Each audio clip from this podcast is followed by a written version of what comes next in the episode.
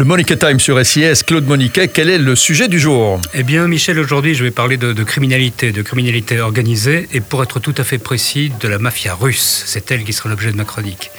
On se souvient, enfin certains se souviennent en tout cas, ceux qui ont l'âge, des fantasmes qui avaient été nourris à l'époque de l'effondrement de l'URSS au sujet du crime organisé russe. On le voyait partout, on tremblait en l'imaginant en train de trafiquer les armes nucléaires ou la drogue dans des quantités phénoménales. Donc ce sont des fantasmes, un petit peu comme la mafia italienne qui n'existait pas puisqu'on l'appelait Cosa Nostra. eh bien non, pas du tout. Euh, d'ailleurs, cette mafia russe a joué un rôle fondamental dans le développement du, capitalisme en Russie. Quand l'URSS implose, il faut s'en rappeler, le pays dispose d'ingénieurs, de scientifiques et d'un appareil industriel économique vieillissant. Mais il n'y a pas de propriété privée et il n'y a pas de capitaux. Or, l'État a disparu, il faut privatiser, pas seulement l'industrie, tout le reste, hein, l'immobilier, euh, les magasins, tout.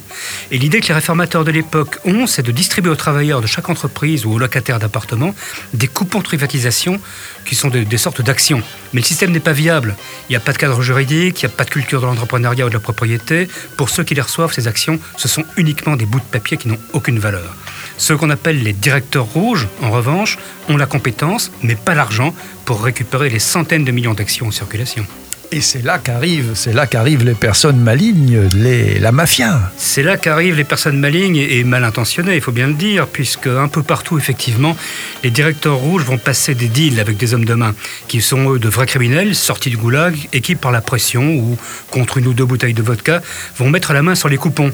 En quelques mois, des hommes qui étaient de simples fonctionnaires, comme directeurs d'usine ou ingénieurs, vont devenir les propriétaires légitimes, ou en tout cas légaux, d'immenses empires industriels ou même de quartiers immobilier entier. En deux ou trois ans, on voit ainsi émerger une classe de milliardaires russes, ceux qu'on va appeler aujourd'hui les oligarques.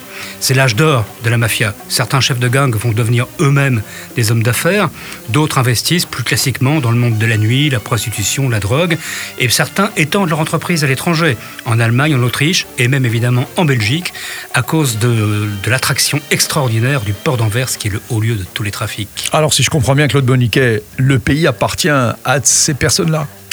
Eh bien, non. Non. Non, non, en fait, non. Aujourd'hui, ces, voleurs dans la loi, vor zakon, comme on dit en russe, hein, c'est comme ça qu'ils s'appellent eux-mêmes, sont devenus des, criminels comme les autres. Ils sont d'ailleurs moins puissants que leurs homologues italiens, des, des mafias, Cosa Nostra, Ndrangheta, Camorra, etc., parce qu'ils sont moins centralisés. Il y a quelques jours, en France, l'aboutissement d'une enquête de deux ans a permis l'arrestation d'une trentaine de voleurs dans la loi russophone. On est bien loin des truands flamboyants d'il y a 30 ans. Ils avaient organisé une véritable armée de petites mains qui s'adonnent à l'extorsion, à la contrebande de cigarettes, ou même à l'arrachage de rue ou au vol à l'étalage. Grandeur et décadence, les voleurs isakones auraient pu faire main basse sur un pays. Ils paraissent aujourd'hui être d'assez petits joueurs, mais faut quand même pas les plaindre. Pour une bande russe bien organisée, elle peut engranger jusqu'à 200 000 euros par semaine. On est certes très loin des bénéfices de la drogue, mais ce n'est quand même pas la misère. C'est pas la misère. Dernière toute petite question qui, me vient à l'esprit, euh, Claude Boniquet. Que fait Poutine? Il sait tout ça euh, Il gère tout ça? Poutine sait tout ça et Poutine, c'est un peu Poutine qui a empêché d'une certaine manière, il a des défauts mais quelques qualités, mhm. qui a empêché la mafia de mettre la main sur, euh, sur la Russie.